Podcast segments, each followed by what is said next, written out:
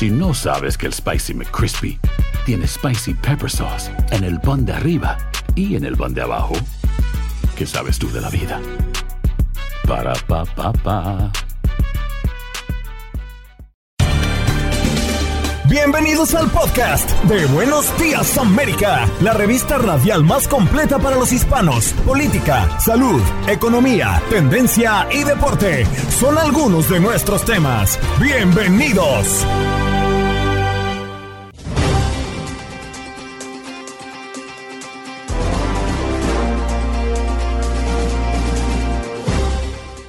Hoy en Buenos Días América conversamos con Verónica Sierra, licenciada en Nutrición y Ciencia de los Alimentos, para que nos recomendara cómo podemos bajar de peso esos alimentos que se han convertido en mito o realidad a la hora de quitarnos esas libras de más.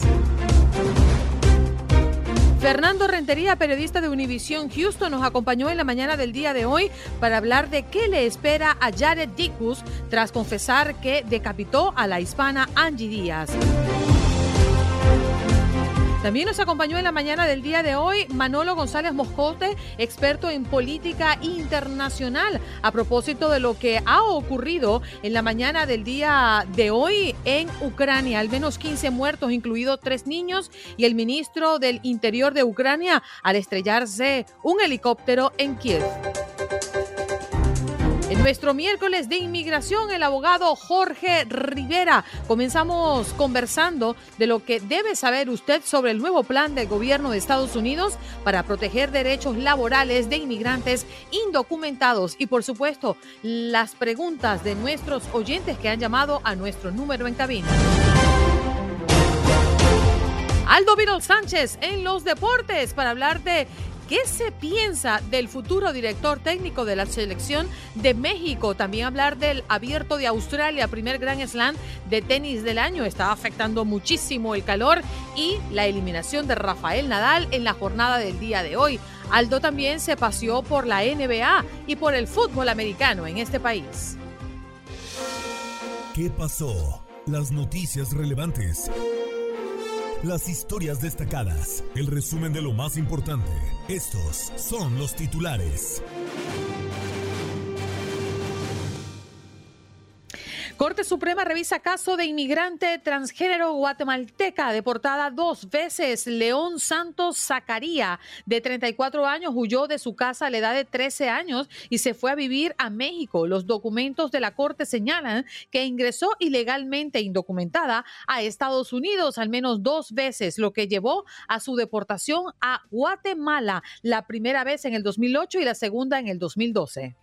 Y el narcotraficante Joaquín El Chapo Guzmán pide ayuda al presidente López Obrador ante el tormento psicológico de la cárcel en Estados Unidos. José Refugio Rodríguez, defensor en México del ex jefe del cártel del Sinaloa, afirma que su cliente no ha visto el sol en los seis años que lleva preso en Estados Unidos. El canciller Marcelo Ebrard respondió que francamente no ve posibilidad de que puedan interceder por su caso.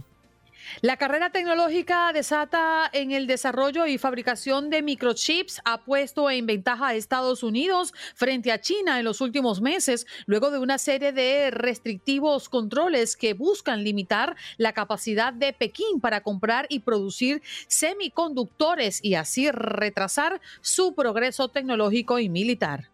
En otras noticias, un oso polar ataca a los residentes de una comunidad de Alaska y mata a dos personas. Los hechos tuvieron lugar en un remoto pueblo en el oeste de Alaska. Un oso ingresó a la comunidad y persiguió a varios de sus habitantes. Una mujer y un joven perecieron por el ataque del animal que fue abatido a tiros. Atención porque el premio mayor de 20 millones de dólares de Mega Millions fue vendido en Nueva York. Apenas el pasado sábado un habitante de Maine obtuvo los 1.3 mil millones de dólares de uno de los acumulados más grandes del sorteo en su historia. Tras iniciarse el bote a 20 millones de dólares, un habitante de Nueva York atinó los cinco números y el Mega Ball para obtener el premio mayor en este sorteo de lunes 17 de enero por la noche. En información internacional, al menos 18 personas murieron en un accidente aéreo en Ucrania este miércoles, incluidos tres niños y el ministro del Interior del país, informaron las autoridades. El siniestro ocurrió cuando un helicóptero se estrelló cerca de un jardín de infantes en Brovary, una localidad a las afueras de Kiev, la capital. Las escuelas públicas de Miami-Dade ah, en el sur de la Florida están viendo un aumento en el número de estudiantes debido a la ola migratoria principalmente proveniente de Cuba, Nicaragua, Venezuela y Haití. Durante el 2022 hubo récord de armas confiscadas en equipajes de mano en aeropuertos de Estados Unidos. De acuerdo con la Administración de Seguridad en el Transporte, durante el 2022 fueron confiscadas más de 6.500 armas en equipajes de mano en más de 260 aeropuertos de Estados Unidos. Información que nos llega desde, desde Texas y es que buscan a sospechoso de un robo agravado al sureste de la ciudad de Houston específicamente. Una mujer que caminaba a casa el 9 de noviembre alrededor de la medianoche fue víctima de robo agravado. Las autoridades han dado a conocer el video de cámara de vigilancia que captan el momento del robo y solicitan ayuda ciudadana con información que lleve a esclarecer este caso. La Universidad de Texas prohíbe el uso de TikTok mediante la red de Internet de la institución. Cada vez más instituciones estadounidenses se suman a la prohibición de esta red social. La más reciente es la Universidad de Texas, que restringe el uso de esta plataforma a quienes se conecten al Internet del plantel. Y en información eh, deportiva de Estados Unidos a México, el eh, mexicano Wilmer Ríos tiene el sueño de las grandes ligas, pues ha sido fichado de los acereros de Monclova hacia los Cincinnati Reds.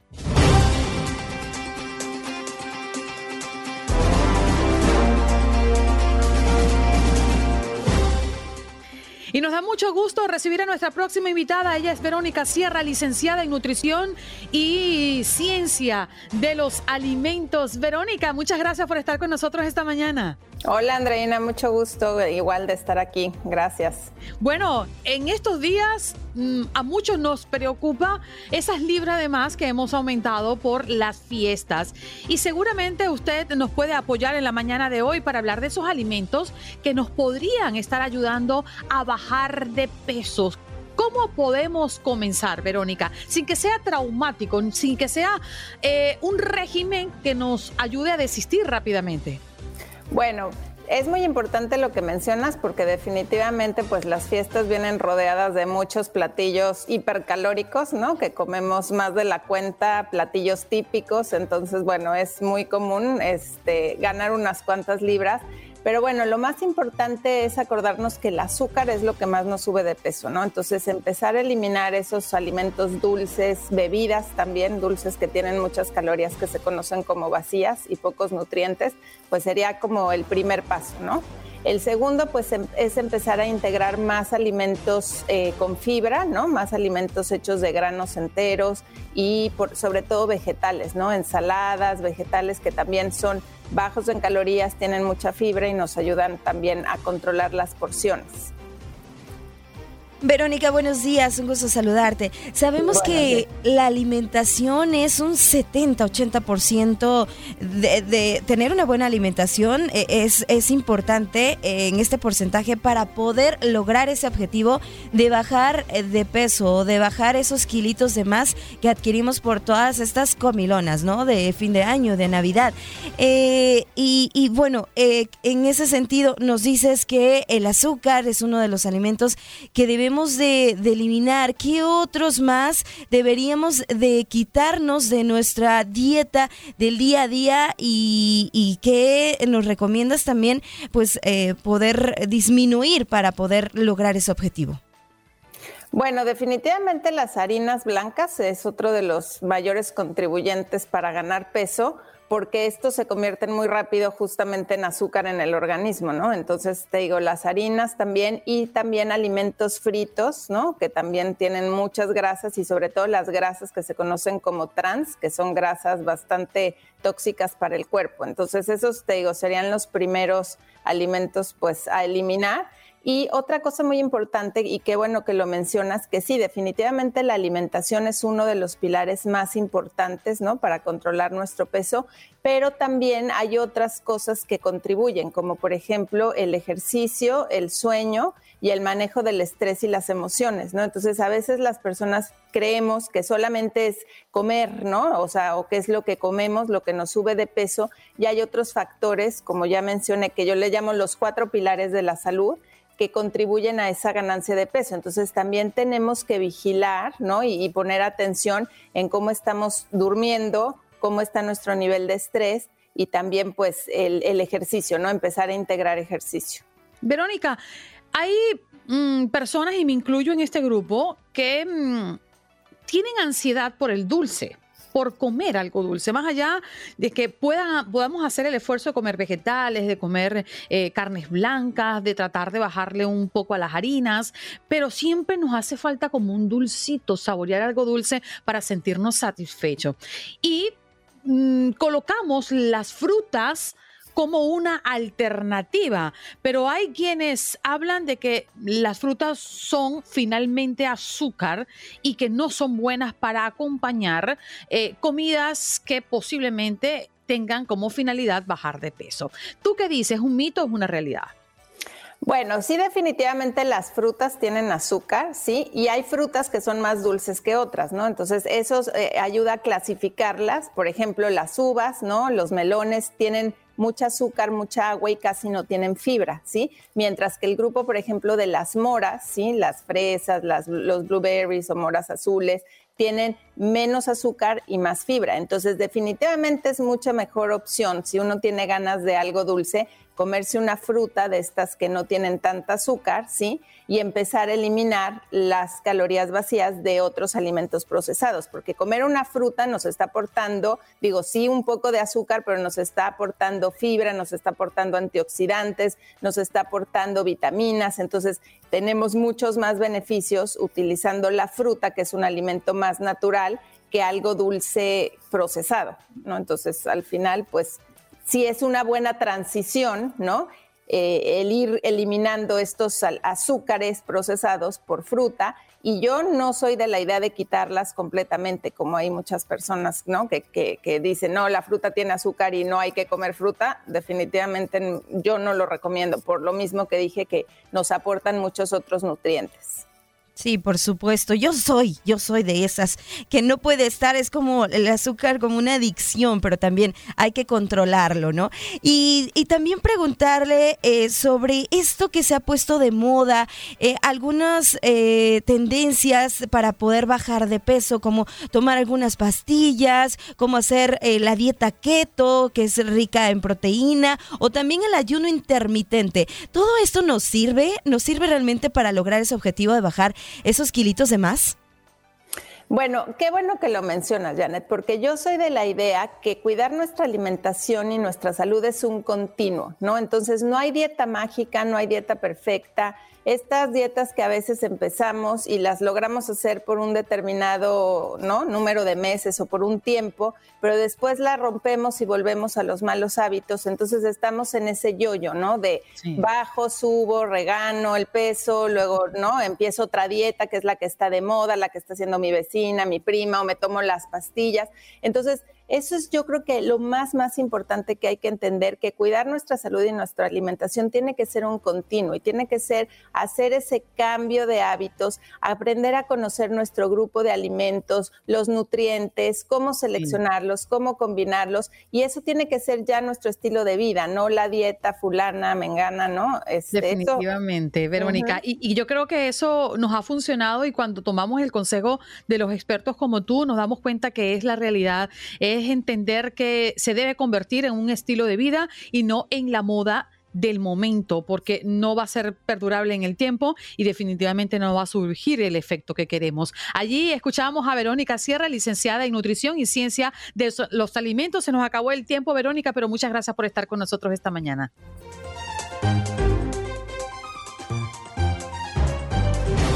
Nos vamos de inmediato a recibir a nuestro colega Fernando Reintería, periodista desde Univision Houston. Fernando, muy buenos días. Gracias por estar conectado esta mañana con nosotros. Muy buenos días, Andreina, ¿cómo estás? Muy bien, pero la verdad es que las noticias no son alentadoras y entiendo que la muerte de Angie Díaz sigue generando debate en la comunidad y mm, judicialmente este caso es un poco complicado. Por favor, ponga en contexto, Fernando, a toda nuestra audiencia eh, sobre la muerte, de esta, la muerte de esta mujer hispana y qué es lo que ha pasado en torno a la investigación. Angelina, desde luego es un caso que ha generado muchísima polémica en nuestra comunidad. Sucedió la semana pasada, fue el asesinato de una joven hispana, una joven nicaragüense, Angie Díaz. El hombre de 21 años, el acusado, eh, aún permanece bajo custodia con una fianza de 500 mil dólares. Lo peor del caso, evidentemente, fue la forma en la que fue asesinada. Fue decapitada. Eh, por su pareja sentimental. Eh, desde luego no es un método eh, que se ve habitualmente, desde luego ha generado mucho interés por el público. Eh, según las autoridades, fue la forma en la que la mató, no es que la mató y luego la decapitó, sino que la decapitó con un cuchillo de cocina y ese fue el, método con el que le quitó la vida. Bueno, el nombre del sospechoso, del hombre acusado, porque mm, por el momento, hasta que no haya una sentencia firme, pues no podemos afirmar, aunque él ya lo ha eh, confesado, él ya, ya es el asesino confeso de la muerte de Angie. Eh, como les decía, su nombre es Jared Dicus, es un hombre de 21 años y permanece, permanece bajo custodia con una fianza de 500 mil dólares. Esta semana las autoridades ya le realizaron una evaluación psicológica. Eh, esto es normal para apoyar el, el, sistema de prisiones, ¿no? de determinación, para saber exactamente qué medidas se van a tomar contra la persona. Eh, como les decía, este hombre ya confesó que decapitó a su esposa de 21 años, por lo que las autoridades del condado Weller, que es donde sucedió, le, entablaron cargos de asesinato. A pesar de confesar el crimen, el abogado dice que los hechos son graves y esto no minimizaría que se rebajara el castigo. Eh, Berg también ha dicho que pues, el acusado cuenta con de conducir bajo los efectos del alcohol e incluso también tenía un historial de violencia. Eh, dicen, ¿verdad?, testigos que, por ejemplo, que en un incidente le estaba pasando por la ventanilla de un restaurante para comprar una comida y que debía haber un conflicto, se, se enojó por algo hasta el punto que tuvieron que cerrar el restaurante. Luego que ya había incidentes, unos eh, antecedentes violentos de la persona. Sin embargo, nunca eh, del tipo de asesinato y, encima de esta forma, eh, eh, Angelina. No sé si quieras comentar algo, desde luego. No, a mí lo que me llama la atención es que, bueno, ya hay y existen indicios por parte de las declaraciones de los testigos que este hombre es un hombre violento, es un hombre impulsivo, pero no se ha hablado de qué detonó quizás esa ira contra Angie.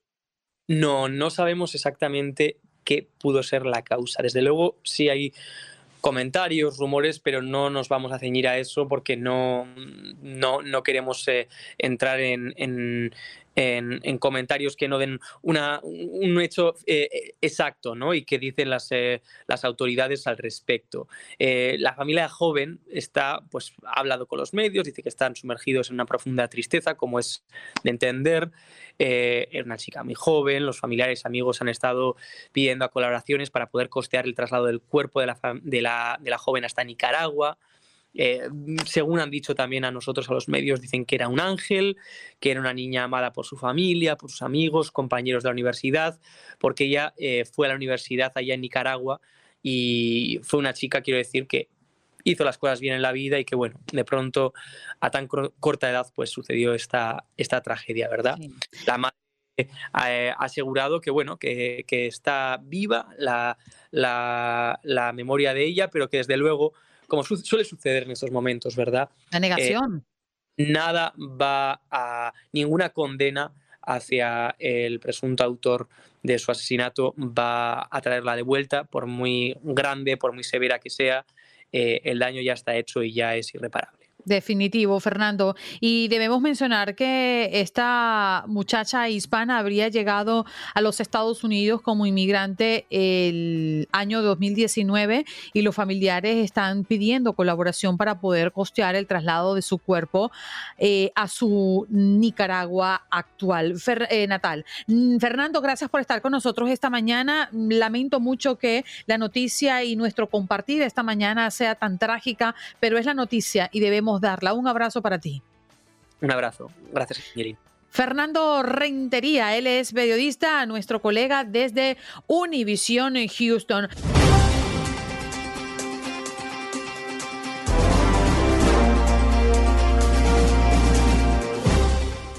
Vamos de inmediato, bueno, de una tragedia a otra, lamentablemente, a recibir a Manolo González Moscote, experto en política internacional, para hablar de Ucrania, para hablar de Rusia. Manolo, un abrazo, feliz año. Sé que vamos a llegar a carnavales y todavía estamos dando feliz años. Así es, Andreina. De verdad que es un gusto extraordinario poder compartir contigo y con los, los televidentes y oyentes de tu espacio. Oye, Manolo, hoy amanecimos con noticias duras porque al menos 15 personas murieron en un accidente aéreo en Ucrania el día de hoy, incluidos tres niños y el ministro de Interior del país. Es lo que han informado las autoridades. ¿Esto qué quiere decir? ¿Esto fue un accidente? Eh, eh, ¿Es parte de otro ataque más? Cuéntanos cuál es el contexto de lo que acaba de ocurrir. Bueno, la muerte de Denis Monastirsky, que es el ministro del Interior, se sucedió a bordo de un helicóptero del eh, Ministerio de Situaciones de Emergencia de allí de Ucrania. Hasta el momento hay varias teorías sobre lo sucedido. Lo cierto es que el Servicio de Seguridad de Ucrania está al frente de las investigaciones. ¿Qué sucedió? El helicóptero cayó precisamente a pocos metros de un jardín infantil y de los pasajeros eh, que iban a bordo murieron ocho personas y ocho personas que se encontraban en tierra en ese momento, a quienes les cayó prácticamente eh, parte del aparato en, sus humanidades. Lo cierto es que esta es una tragedia, por supuesto, que ha llamado la atención no solamente de eh, Vladimir Zelensky, que ha dado las condolencias a las familias y ha hablado de la investigación eh, severa que se tiene en este caso, porque no se sabe si fue un atentado y como tú sabes que se está en la guerra Rusia-Ucrania, pudo haber sido cometido por saboteadores rusos. Pero lo que está claro aquí es que servicios de seguridad también de otros países se han ofrecido para ayudar y colaborar en la investigación y determinar exactamente las causas del accidente de este helicóptero que, repito, eh, ya se habla de por lo menos 18 personas muertas, la mitad estaban en, a bordo del helicóptero y la otra mitad estaban en tierra. Fíjate que también eh, ha surgido en las últimas horas, Manolo, que Estados Unidos está enviando a Ucrania armas y municiones que estaban almacenadas en Israel. Eh, ¿De qué se trata? ¿Cuáles armas son? ¿Tienes información de cuál es la potencia y la utilidad que podrían darle los ucranianos a, estas armas? Y si eso podría estar levantando quizás algún polvo proveniente de Rusia, entendiendo que eh, Rusia amenaza a todos los países que se involucren en esta guerra? Bueno, mira, estas armas de Israel se está hablando exactamente más de 300 mil proyectiles de artillería de 155 milímetros. Israel, a propósito, eh, posee un gran depósito que es de Estados Unidos, a donde Estados Unidos mantiene reservadas muchísimas municiones allí las cuales sirven para entregárselas a los aliados de Estados Unidos y también de reserva para la mismísima Israel si es el caso que las necesite. De allí se ha trasladado parte de estas armas, de estas municiones se han trasladado a Ucrania ya, pero ahora lo que se ha ordenado es que se entreguen más municiones a Ucrania. Y repito, estas municiones ya habían estado entrando a Ucrania, pero ahora el volumen que se envía será aún superior, Andreina. Estas armas estas municiones van a ayudar. ¿Por qué? Porque van a hacer eh, la diferencia en estos combates terrestres, porque es justamente lo que se está necesitando para que Zelensky siga haciéndole frente a esta, a esta agresión de, de Rusia. Y tú me hablas de esto, eh, Manolo, y por otra parte, el jefe del Estado Mayor Conjunto de Estados Unidos, Mark Milley, viajó, eh, de hecho, esta misma semana a la frontera polaco-ucraniana y se reunió por primera vez con su contraparte ucraniano, Valery Solinsky. Ahora pregunto, eh, ¿esta reunión surgirá qué? Porque estamos hablando de que ya vamos a arribar el próximo 24 de febrero a un año en medio de esta guerra. Bueno, el motivo básico del encuentro del jefe del Pentágono con eh, su par ucraniano era profundizar eh, cuáles serían las nuevas estrategias de defensa contra Rusia. Ahí es donde se están cifrando información, por supuesto, bastante confidencial, bastante secreta, y se le está explicando al par ucraniano es cómo, cuándo y cómo ganarle la guerra a Ucrania, pero ya de forma personal. El jefe del Pentágono se ha trasladado allí a la frontera polaco-ucraniana de una forma muy secreta, acompañado de un séquito, primero de colaboradores de primera mano de él y segundo también de una guardia personal muy especial, porque tú sabes lo peligrosa que es la situación, sobre todo sabiendo que está en territorio eh, polaco, aunque esté en la frontera y lo que podría suceder en caso tal de que Rusia se entere, porque Rusia cada vez que se entera de que alguien importante ha llegado a Ucrania ya se entera es tarde, cuando ya la persona incluso ya ha salido del territorio ucraniano.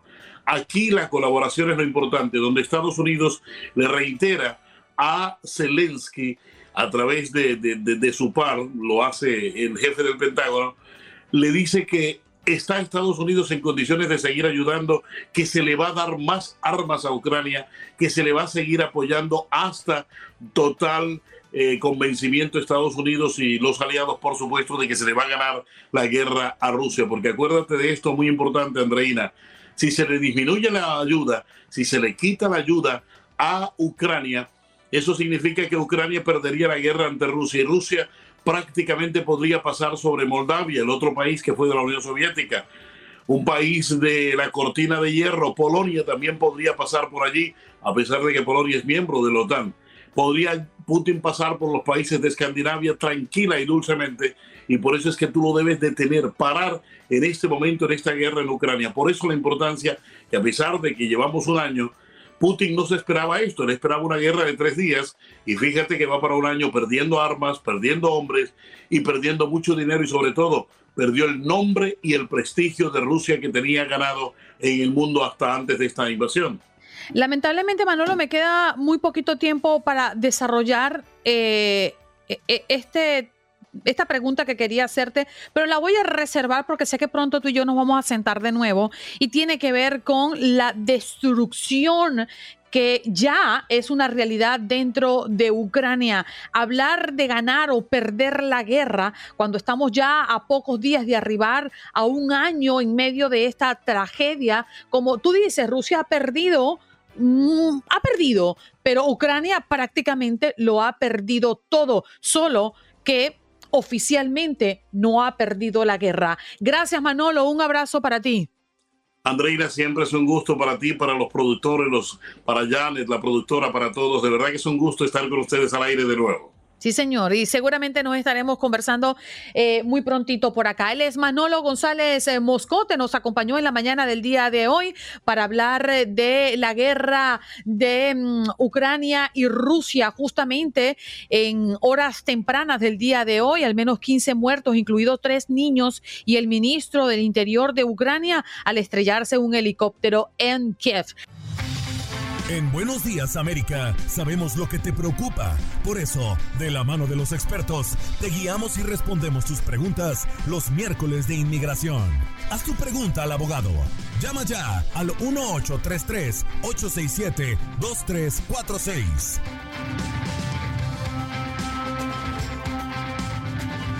Muy buenos días al abogado Jorge Rivera. ¿Cómo está? ¿Cómo se siente? ¿Cómo me los trata?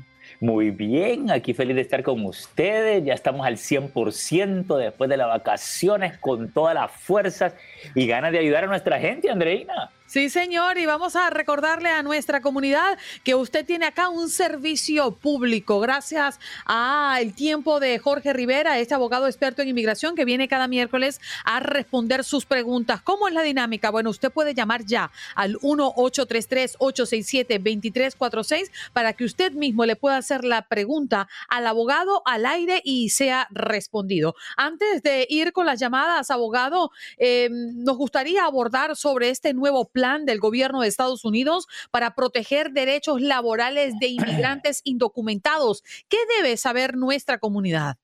Andreina, fíjate que este es un programa completamente nuevo y es súper interesante y te voy a decir por qué.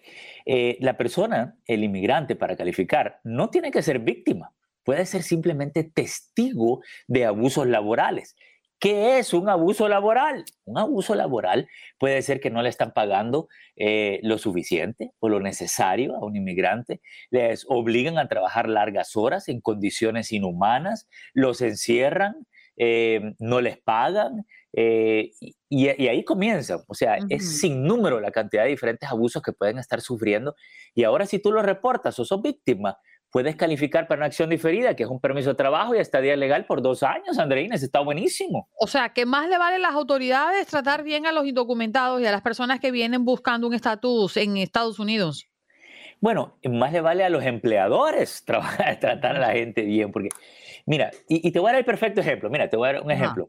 Yo hace años conocí una familia eh, y entonces, bueno, trajeron una empleada, pero le quitaron el pasaporte, era empleada doméstica, ¿no? No le dieron la llave de la casa, no le daban el control del garage ni del portón, prácticamente la tenían encerrada. Ese es un abuso laboral, ¿no crees tú? Sí, por supuesto, y, está contra los derechos humanos, definitivamente. Y vamos a decirle a la audiencia que estamos aquí listos para recibir su llamada al 1-833-867-2346, punto de contacto, línea telefónica, para que usted pueda exponer su inquietud con referencia a temas de inmigración, porque aquí está el abogado Jorge Rivera para responder a sus preguntas. Aprovechen que solo hay un miércoles de inmigración a la semana en este programa. ¿Que ¿Cuál es el número? Bueno, se lo repito, 1-833-867-2346. Puede llamar ya, así que hágalo prontito porque se nos acaba el tiempo y después no habrá momento para mm, hacer esta maravillosa dinámica que a mí particularmente me encanta y gracias a todos los que participan a diario. Abogado, también eh, hay una gran inquietud porque se habla justamente un poco de lo que mm, veníamos con conversando, ¿no? Con los derechos y los deberes de los... Em, las personas que vienen a Estados Unidos a solicitar, ¿no? Por ejemplo, asilo. Yo le voy a plantear la pregunta, pero voy con José porque ya tenemos llamadas. José, buenos días. ¿De dónde nos llamas y tu pregunta, por favor? Buenos días, del Bronx. Adelante con tu pregunta. Sí, yo quisiera preguntarle al abogado. Eh, mi hijo aplicó para la visa de de, novia, de fiancé para traerle a la novia en Colombia, pero ya lleva como tres meses, no sé qué tiempo más se demora, por favor, ¿me puede dar alguna información? Mira, visa fiancé es, probablemente la más rápida, eh, la forma más rápida de traer a un familiar. Eh, así que si lleva tres meses, creo que es muy poco tiempo. Eh, yo diría que para ya reclamar tendría que esperar el año aproximadamente, eso es lo que demoran nueve meses a un año estas solicitudes. Pero si él está desesperado por traer al amor de su vida, puede hacer una cosa que se llama motion to expedite para traerla más rápido y así puede consumar su amor aquí en los Estados Unidos. Allí está, allí lo tienen. Pedro, adelante, ¿cuál es tu pregunta y de dónde nos llamas? Ah, no está, Pedro colgó. A ver, em, Janet, tenemos también una pregunta de un oyente que llamó a la línea telefónica pero no quiso entrar al aire. ¿Podrías ayudarnos para trasladársela al abogado? Sí, claro que sí. Maritza se comunicó con nosotros y nos pregunta si es cierto lo de un video que se está circulando en redes sociales que se publicó de que va a haber un perdón para las personas que cometieron un fraude. ¿Es, es eso verdad, abogado? Bueno, sí, porque mira, hay un perdón para el fraude que se llama el I-601. Ese fraude no es nada nuevo. El detalle, Janet, es que necesitas tener un padre, madre o esposo residente o ciudadano americano. Y no todos los fraudes los perdonan, porque hay fraude de fraudes. Si tú cometiste el fraude matrimonial y está documentado, eso no te lo van a perdonar, eso es un castigo de por vida. Si cometiste el fraude de hacerte pasar por ciudadano americano, también. Y ahí no te aprueban ningún beneficio migratorio. Así que tenemos que ver el tipo de fraude para ver si existe un perdón. Gracias, abogado. Tenemos a Zulema, que también ha llamado al 1-833-867-2346. Zulema, ¿de dónde nos llamas y tu pregunta, por favor? Buenos días, te hablo de Irving. Adelante. Eh, disculpa, mira, ¿qué pasa si una persona tiene un DUI? Eh, le pusieron una sentencia em, libertad condicional por un año, pero la visa de trabajo vence eh, eh, antes de que, de que termine su libertad condicional. Él puede salir deportado, lo pueden encarcelar o qué pasa con su estatus migratorio. Bueno, mira, ahí tenemos dos alternativas. La primera, hablar con las autoridades criminales y explicarle, mira, yo tengo la intención de regresarme a mi país, se me vence mi visa, no me quiero quedar ilegal, para que le permitan, le acorten la, esta libertad condicional, la sentencia y, y, no se vaya en ninguna violación criminal. La otra alternativa es tratar de extender la visa de trabajo, tratar de conseguirle otra visa de trabajo por más tiempo. Así que tenemos esas dos alternativas y él tiene que poner la balanza a ver si realmente quiere regresarse o si quiere quedarse más tiempo acá. Gracias, Zulema, por tu participación. Vámonos con Darío. Darío, ¿de dónde nos llamas y tu pregunta, por favor? De Nueva York, Andreina. Un gran abrazo para ti. Y el, abogado, muchas gracias. Oye. Eh, Adelante, mi hermano. Sí, la esposa mía está, en viaje, pero yo, el hijo no. El hijo va a cumplir 21 años el 6 de agosto. Yo puedo solicitarle, a, yo soy ciudadano americano, puedo solicitarle al hijo, al, hijo de mi esposa como, como padrastro. Y eso funciona y si hay tiempo para antes de los 21 años, que lo cumplen en agosto. Sí, eh, le tengo una pregunta y una buena noticia. Eh, la pregunta es, ¿ustedes se casaron cuando era menor de 18 años el hijastro? Sí, sí, mucho antes. Entonces, por ese lado estamos bien. Tú tienes todo el derecho de pedir a tu hijastro. Y aquí viene la buena noticia. Si tú presentas esa petición familiar por el, el hijastro antes de los 21, como ciudadano americano, no importa que cumpla los 21, la ley lo sigue considerando como menor de edad a través de una ley que se llama el Child Status Protection Act, el CSPA. Así que son buenas noticias para ti, hombre. Oh, Pídelo ante los 21. Extraordinaria noticia. Gracias, Darío. Vámonos con Morrison. ¿De dónde nos llamas? Y tu pregunta, por favor. Hola, buenos días. Les llamo desde um, Virginia. Adelante, perfecto. Eh, mi pregunta es, bueno, yo tengo ya 10 años de estar aquí, entré con visa, pero obviamente la perdí y pues tengo una pareja de hace año y medio y me voy a casar con ella, americana, y quería saber si um, casándome con ella, ¿qué requisitos necesito? Yo he estado reportando mis taxes desde que entré al país, desde que empecé a trabajar, si me afecta o si me ayuda para a la hora de, de arreglar papeles. 30 segundos, abogado.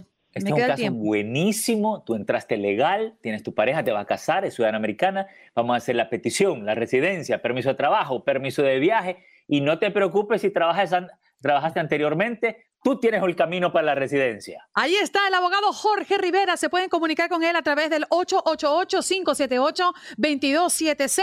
El tiempo nos dice que hay que hacer una pausa. Estás escuchando el podcast de Buenos Días América, la revista radial más completa para los hispanos. Escúchanos en las diferentes plataformas: Euforia, Spotify, TuneIn y iHeartRadio. Tu DN Radio. Vivimos tu pasión. Adrenalina, pasión y orgullo. Todo por ser campeones. En Buenos Días América. Contacto Deportivo.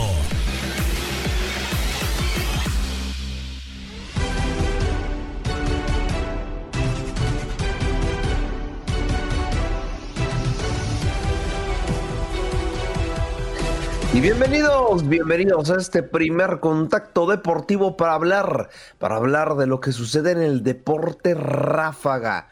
Así es, vamos a ver qué está pasando hoy en día en la NBA porque estuvo movidita, estuvo movidita la agenda y vamos ahora sí de lleno con las noticias. Y es que eh, desafortunadamente eh, hubo un suceso muy lamentable ayer eh, en la NBA y es que hubo un pleito, hubo un pleito entre dos jugadores, estamos hablando de Brooke López y Gary Trent Jr., Además, también se agregaron a esta pelea OG Onvi, eh, Morris, Jeremy Soshen. Eh, bueno, una cosa de verdadmente lamentable entre los eh, Milwaukee Bucks.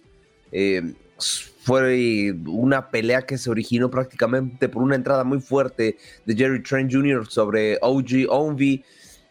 Terminó por llevarlo al suelo y eso desató que hubiera un altercado entre tres jugadores de cada equipo. Eh, hay declaraciones, de hecho, precisamente de Brook López, uno de los involucrados en este encuentro, el eh, reiterar, ¿no? Fue entre los Milwaukee Bucks y el conjunto de los Raptors, y me gustaría citarlo. No puedo esperar a que los árbitros lo hagan bien, si no lo van a hacer bien durante el juego, ¿por qué van a hacerlo bien en cualquier otra decisión? Y es que la entrada de este jugador, ya comentado, de Gary Trent Jr., fue sumamente fuerte eh, incluso algunos eh, lo califican como antideportiva, se llevó por delante a su compañero de oficio y es lo que desató la campal entre, pues bueno, prácticamente cinco jugadores entre las dos eh, franquicias. El partido terminó a favor de los Bucks, 130 122 y... Boost Mobile tiene una gran oferta para que aproveches tu reembolso de impuestos al máximo y te mantengas conectado. Al cambiarte a Boost, recibe un 50% de descuento en tu primer mes de datos ilimitados. O, con un plan ilimitado de 40 dólares, llévate un Samsung Galaxy A15 5G por 39.99. Obtén los mejores teléfonos en las redes 5G más grandes del país. Con Boost Mobile cambiarse es fácil. Solo visita boostmobile.com. Boost Mobile, sin miedo al éxito. Para clientes nuevos y solamente en línea, requiere AroPay. 50% de descuento en el primer mes requiere un plan de 25 dólares al mes. Aplican otras restricciones. Visita boostmobile.com para detalles. Y, pero bueno, yo creo que la comisión disciplinaria de la NBA tomará cartas en el asunto y evidentemente yo creo que la comisión disciplinaria de cada club, porque esta, la verdad, este tipo de, de ejemplos, la verdad, no es absolutamente nada bueno dejándonos de un lado esas eh, noticias desafortunadas, pasemos a un poco de noticias más alentadoras porque la NBA ha apodado a este jugador español canterano del Real Madrid, Baba Miller, ya se los había comentado en algunos contactos deportivos anteriores, en algunas eh, ediciones también interiores de la misma. Este dorsal eh, número 9, escogido del draft de la NCAA, pues bueno, ya eh, logra venir de atrás, porque recordemos que este jugador tenía 16 partidos eh, de sanción y ahora ya está volviendo a jugar en la prácticamente, si lo quieren apodar así, la segunda división de la NBA, ¿no? Lo han apodado así uno de los periodistas más reconocidos de la NBA, Joseph Chevich, lo ha, lo, ha, lo ha apodado como el hombre misterio, ¿no? Como un hombre misterioso. Y vaya que sí, porque a pesar de sus pocos minutos ha anotado una, un promedio de puntos eh, sumamente pues, eh, buenos, representado una efectividad para su equipo del 30%, para tener los minutos que tiene, un 30% son números altísimos. Y bueno, así las cosas por el momento en lo que viene siendo la actividad de la NBA y algo importantísimo, los Golden State Warriors, los vigentes campeones, visitan la Casa Blanca con el presidente Joe Biden y así lo destaca el presidente, me gustaría citarlo. Los Golden State Warriors siempre son bienvenidos en esta Casa Blanca, son un equipo con un movimiento constante, la libertad individual y la personalidad que une a este como un solo equipo. Eh, juegan con alegría, con el impulso de dar lo mejor de sí, así lo comenta el presidente de los Estados Unidos, al igual que Kamala Harris estuvo presente y también eh, dio pequeñas palabras, como una hija muy orgullosa de Oakland, California me da un inmenso orgullo personal como vicepresidenta de los Estados Unidos decir, Dove Nation está en la casa, así lo comenta la vicepresidenta. Y finalmente Stephen Curry agrega también con algunas palabras, ella es una gran parte de nuestra familia de baloncesto. Así lo declara uno de los mejores jugadores de la NBA. Los eh, vigentes campeones reciben el reconocimiento de el eh, líder, el líder máximo de el gobierno de los Estados Unidos. Así que así las cosas al momento en la NBA. Se rueda, rueda la pelota, pero en un pequeño domo deportivo porque se jugó el Australia Open eh, y tuvimos varias sorpresas. Recapitulando un poco lo comentado en titulares, el protocolo número 10 de anticalor. Ahorita las temperaturas en Australia eh, son sumamente, eh, pues, altas para lo que viene siendo llevar a cabo un deporte. Hoy por hoy, pues bueno, ya se han regulado un poco más. el clima está lluvioso con 71 grados Fahrenheit, pero el día de ayer, pues llegaron prácticamente casi, casi hasta los 100 grados Fahrenheit en lo que viene siendo territorio oceánico. Pero ahora sí, ¿qué pasó? ¿Qué pasó en eh, cuestión de deportiva? Porque bueno, gracias a este protocolo se han suspendido 10 partidos, ya lo comentaba, y pues están tratando de trasladar a domos donde es techado y evidentemente se puede regular la temperatura. Ayer, ayer jugó Nova Djokovic y Rafael Nadal, de hecho incluso mientras daba mis contactos deportivos estaban jugando estos dos grandes y el español, oh sorpresa, perdió, perdió frente al eh, estadounidense Mackenzie McDonald, lo perdió prácticamente todos los sets, le ganó tres sets a cero. Eh, Rafael Nadal estaba jugando lesionado y, no es excusa, eh, no es excusa. El estadounidense ganó bien, pero Rafael Nadal, la verdad es que se le notaba lesionado y él, y él mismo lo reportó así. Sabemos que él juega anestesiado cada prácticamente cada partido por su lesión que tiene en eh, uno de sus pies. Esta vez cobró factura y ahora pues Rafael Nadal pierde la primera, en la segunda, perdón, en la segunda ronda del Australia Open. Vamos con su principal competencia, otro de los que mejor, de los que mejor se ven a los ojos públicos, pues Nova Djokovic le ganó al español Roberto Carvalles tres sets a cero, demostrando el eh, serbio su potencia, porque es uno de los mejores de la historia, junto al mismo Rafael Nadal y Roger Federer. Eso pasó con los dos gigantes del tenis. Por una parte el español pierde y del otro lado el serbio gana. En otro resultado, cerca también de los eh, eh, principales eh, colocados en lo que viene siendo el, el ranking del ATP, está el caso de Félix Auger Alizem, que termina por alargar, iba perdiendo 2 por 0 frente al esloveno Alex Motion y pues termina dándole la vuelta 3 sets a 2 el canadiense. También en actividad y representación latinoamericana, el argentino Tomás Martínez Cheverry termina por perder frente al italiano Yannick Schiner. Eh, tres sets a cero. Yannick Schiner, recordemos que también está dentro de las primeras posiciones de la ATP para este nuevo año.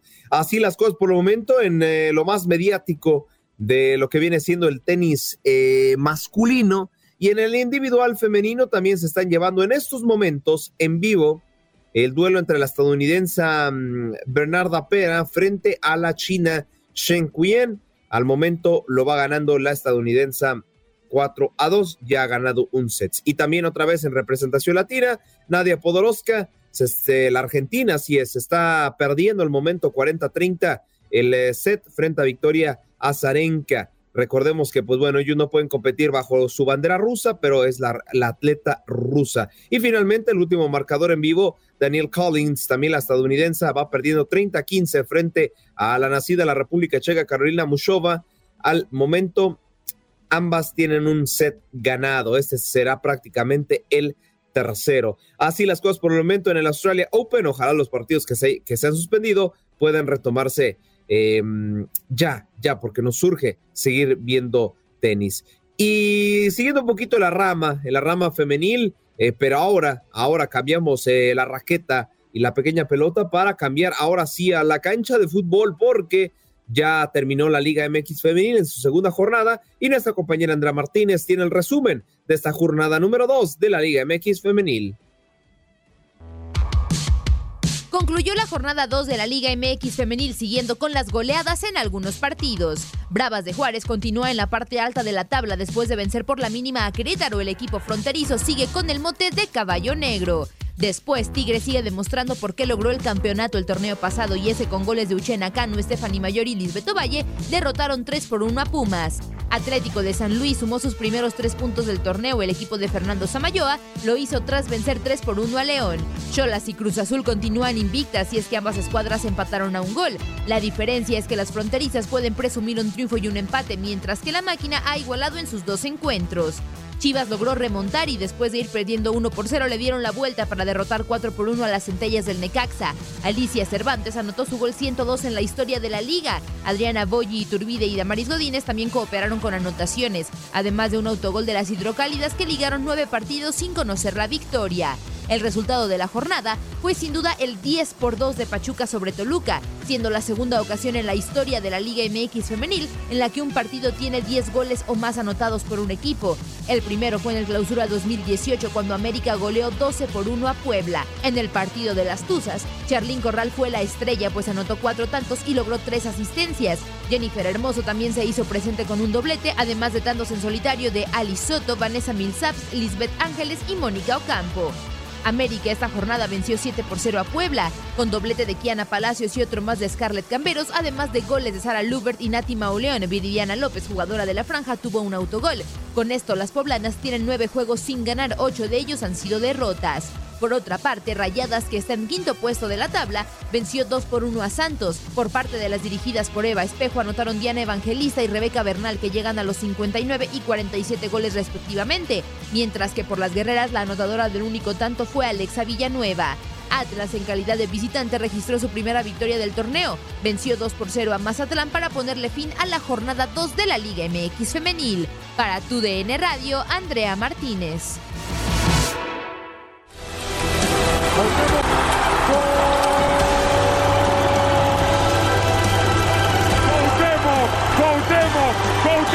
No sabía que iba a llegar el, el momento de ser campeón.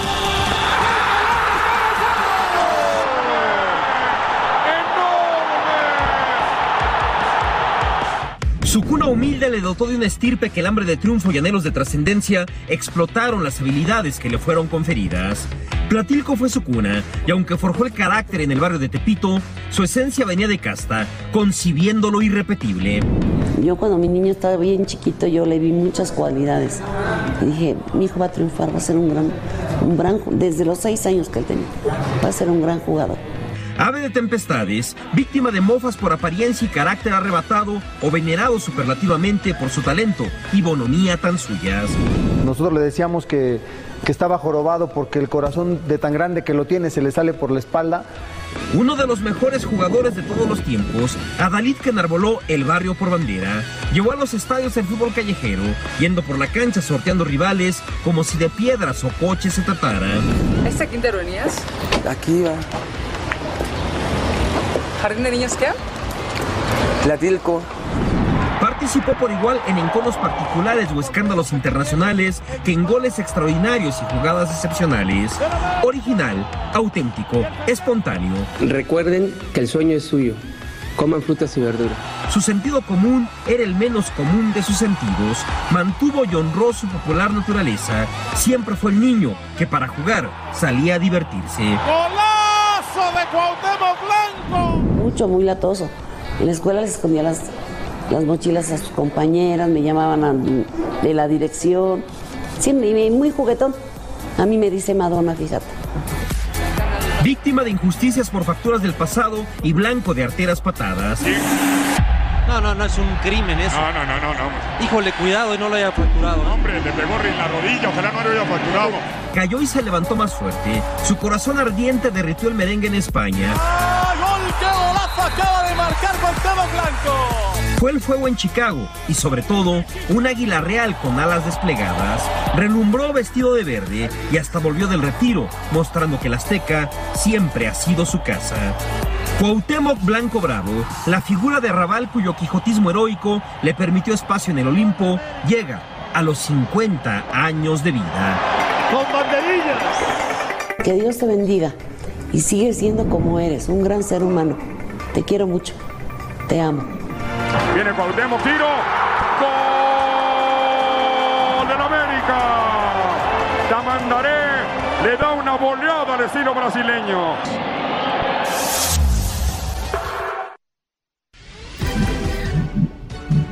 Ahí está, ahí está el hermoso trabajo que hicieron nuestros compañeros de TUDN para eh, conmemorar el medio siglo prácticamente de Cuauhtémoc Blanco. Eh, pues bueno, un jugador eh, eh, con gran paso, gran paso por el fútbol mexicano, militó pues en equipos eh, como los Dorados de Sinaloa, como el equipo también de los Indios de Juárez, también militó para el Veracruz, equipo que de, hecho lo, repatrió. Evidentemente su paso por las Águilas del la América es lo más destacado que tuvo. De hecho, recordemos, ¿no? Esa despedida que tuvo en el Azteca. Eh, portando el dorsal número 100 frente a Monarcas Morelia y que por poquito mete un tremendo golazo, el estadio casi se cae encima cuando Cuauhtémoc Blanco por poco se despide con un gol eh, frente a Morelia eh, pues bueno, ¿no? Un jugador de verdad con grandes características que demostró eh, carácter cuando se le necesitaba. Creo que el único paréntesis que le podría poner en su carrera fue el tener ese carácter que tenía en clubes mexicanos, porque en selección no demostró mucho, tenerla, haberla tenido también en lo que viene siendo el viejo continente. Pasó por el Valladolid, tuvo un paso muy discreto, eh, se le alaba mucho por un gol de tiro libre que hizo. A ver, un gol de tiro libre no puedes vivir toda la vida, pero es un excelente jugador, un jugador que de verdad sentía la playa de la selección mexicana. Desafortunadamente sus números no lo respaldan dentro de la selección. Eh, no hay que irnos con ese argumento que era uno que, sí, que, le ponía ganas y todo el esto. No, hay que ser realistas. Los números dicen que Cuauhtémoc Blanco no rindió en selección mexicana, pero en el Club América, hizo una gran historia y dentro de lo que viene siendo el fútbol mexicano fue un grandísimo jugador, también militó en otros clubes como el Chicago Fire y bueno, cumple 50 años, pues bueno, creo que un jugador extraordinario de muy buenas características y ese, me atreveré a decir que creo que el último 10 de la selección mexicana que por lo menos hacía pesar. Pero bueno, así las cosas al momento y bueno, celebramos, celebramos con la familia de TUDN y TUDN Radio el medio siglo de Cuauhtémoc Blanco. Rueda la pelota en la selección mexicana porque tenemos novedades referente a quién será, quién encabezará, perdón, el proyecto de México para Norteamérica 2026. ¿Quién será el técnico local? para el próximo mundial que va a estar con la presión a tope y con un eh, proyecto serio pues ya podemos descartar nombres como Marcelo Bielsa, ya podemos descartar nombres como Mauricio Pochettino y ya podemos descartar otros nombres. También, pues por ahí se rumoraba, ¿no? Ahí entre oreja y oreja Joaquim Love. Bueno, ya esos nombres, no, no, no se encabezará por un técnico extranjero. Será un técnico nacional quien tome las riendas del equipo mexicano. Yo digo que sea extranjero bueno, ahora sí que dirían popularmente, ¿no? Aunque tragan a Joseph Guardiola, si México no cambia su liga, si México no cambia su, sistema de competitividad, si México sigue priorizando lo económico por lo deportivo, nos, podrán traer el sistema que tenía Cruyff en, eh, en el Barcelona nos podrán traer el mejor sistema y aún así no se llegaría tan lejos. Pero aún así nuestros compañeros de línea de 4 de TUDN eh, hablaron respecto a este, esta decisión de la Federación Mexicana de Fútbol respecto a lo que será el nuevo, la nueva cabeza de este proyecto de la selección mexicana. Escuchemos este video. Así ya del próximo técnico de la selección nacional son 47 días de la eliminación del tricolor en Qatar. Se dieron el tiempo para el análisis. No sabemos si ya entregó o no el reporte el Tata, pero lo que nos hemos enterado es que ya ha comenzado esa búsqueda. Será un técnico que conozca al 100% el fútbol mexicano.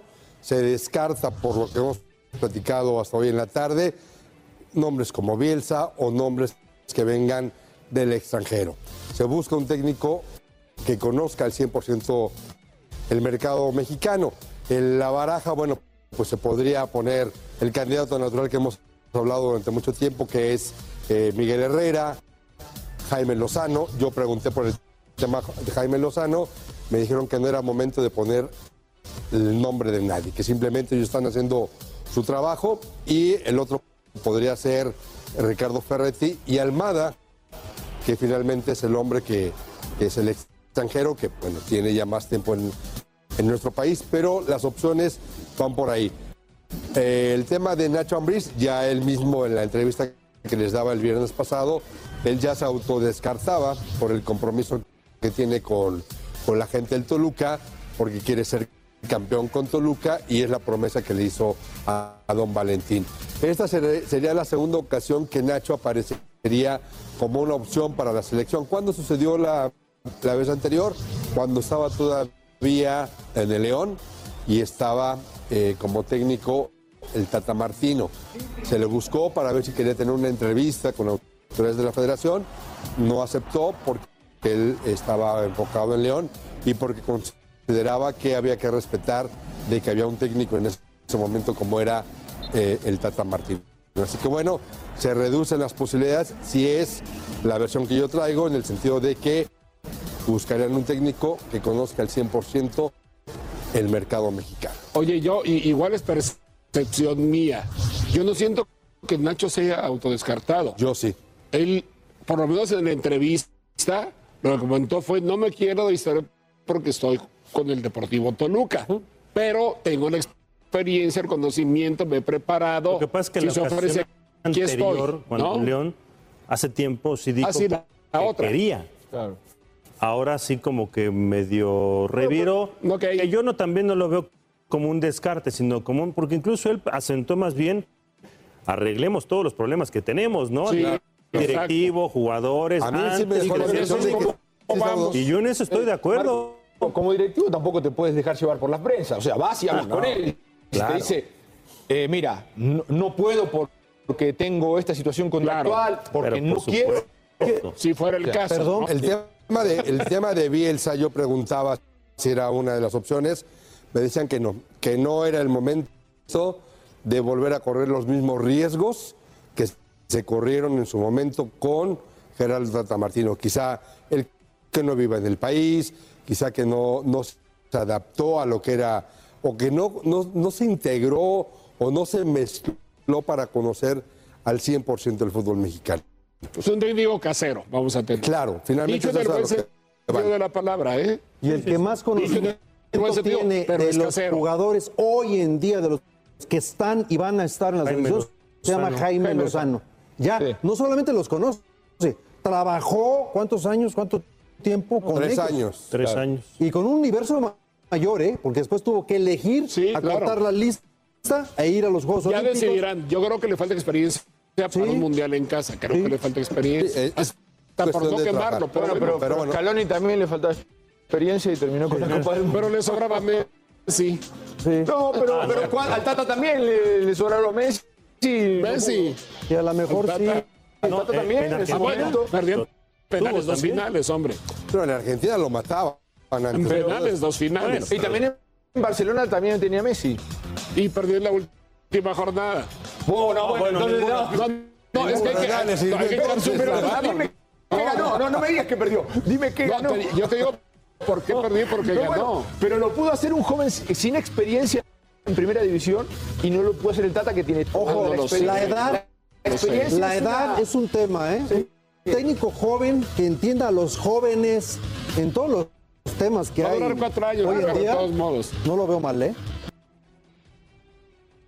Ahí está, ahí está el eh, pequeño fragmento de línea de cuatro donde discutían pues quién podría ser el nuevo técnico de la selección. Algo que comentaban y muy importante, el nuevo técnico de la selección tiene que sí o sí empaparse de fútbol mexicano, sea que ya esté en la Liga MX, sea que sea nuevo, etcétera, etcétera, debe de empaparse de Liga MX y la Liga MX tiene que cambiar sí o sí.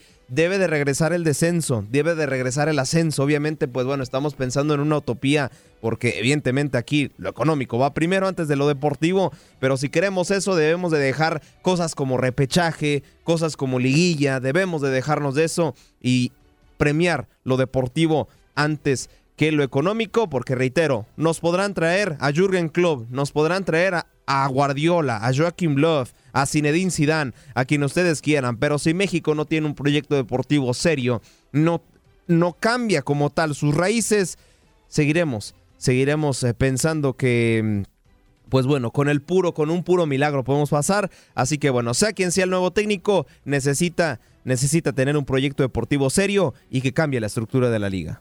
Con eso estamos cerrando nuestro cuarto y último contacto deportivo.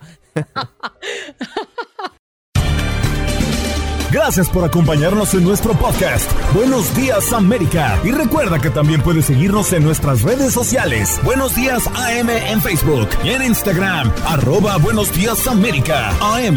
Nos escuchamos en la próxima.